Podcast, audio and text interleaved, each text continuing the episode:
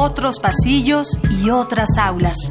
Educación en mundos paralelos que comparten identidades, historias y orígenes. Latinoamérica es una gran universidad. Día de Campus. Una excursión por las voces de los universitarios.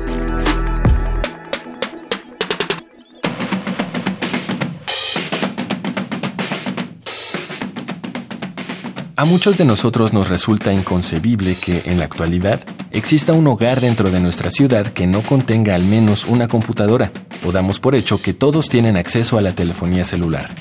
Pero ni siquiera debemos salir de la ciudad para encontrar ejemplos de que algunas personas, por carencias económicas o educativas, no pueden entrar con la misma facilidad a este mundo tecnológico. Aunque la geografía afecta mucho en este tema, hablemos en general, en tu país, ¿las innovaciones tecnológicas son accesibles? Mi nombre es eh, Lourdes Santiago, tengo 22 años, soy nacida en el Bolsón, Río Negro, estudio la carrera licenciatura en Ciencias Ambientales en la Universidad Nacional de Avellaneda. En mi país, según mi conocimiento, las innovaciones tecnológicas eh, no son accesibles. Pese a que la, innovación eh, tecnológica esté avanzando de buena manera, por lo que tengo entendido, no, no es accesible, inclusive es, difícil utilizarlo en nuestro país y conseguirlas desde otros países también es muy difícil. Tecnologías más básicas sí son accesibles, como conseguir un teléfono celular, cualquiera lo puede tener, pero en cuestiones de avances tecnológicos reales y grandes, realmente no cualquiera los puede tener, sino quizás solo por medio de una empresa o quizá en alguna escuela o alguna institución privada podamos tener algún, alguna tecnología avanzada. Mi nombre es Bernardo Eliezer González y tengo 23 años. Soy de Tuxtla Gutiérrez, Chiapas. En mi país, las innovaciones tecnológicas en realidad son poco accesibles. Digamos, por ejemplo, tomo un ejemplo, el Internet, que hoy por hoy es la herramienta más difundida en el mundo, pero sucede que acá hay escuelas, colegios y una amplia zona rural que todavía no tiene acceso a Internet, ¿no? mucho menos a computadoras, celulares, etc. Eh, somos el tercer mundo, digamos, en ese caso. Hola, soy Jonathan Salazar. Yo tengo 25 años, estudio en la Universidad Central del Ecuador en la carrera de Lenguaje y Literatura.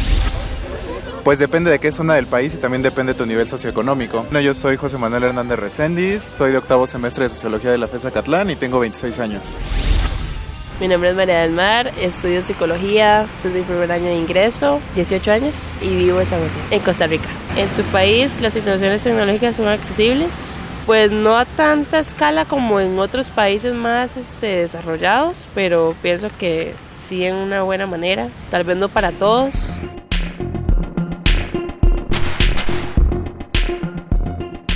El deber de un gobierno es claro, propiciar una calidad de vida digna para su población.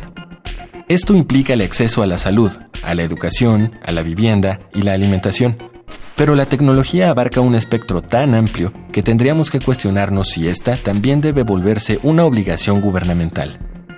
Al mismo tiempo que el Internet es necesario para la vida actual, es también un poderoso motor del ocio.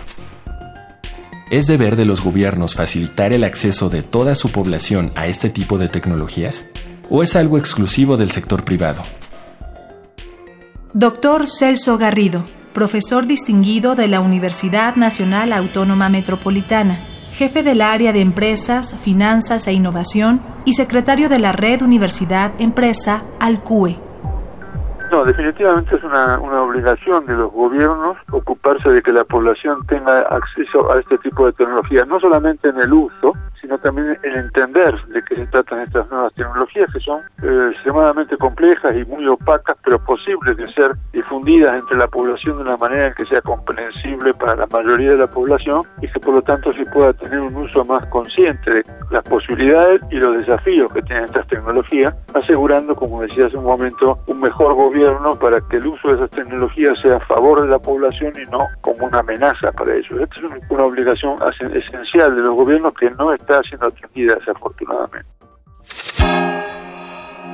Vía de Campus es una coproducción de la Unión de Universidades de América Latina y el Caribe y Radio UNAM, con la colaboración de Universidad de Costa Rica, Universidad Nacional Autónoma de México, Universidad Nacional de Avellaneda, Universidad de las Ciencias y Artes de Chiapas y la Universidad Central del Ecuador.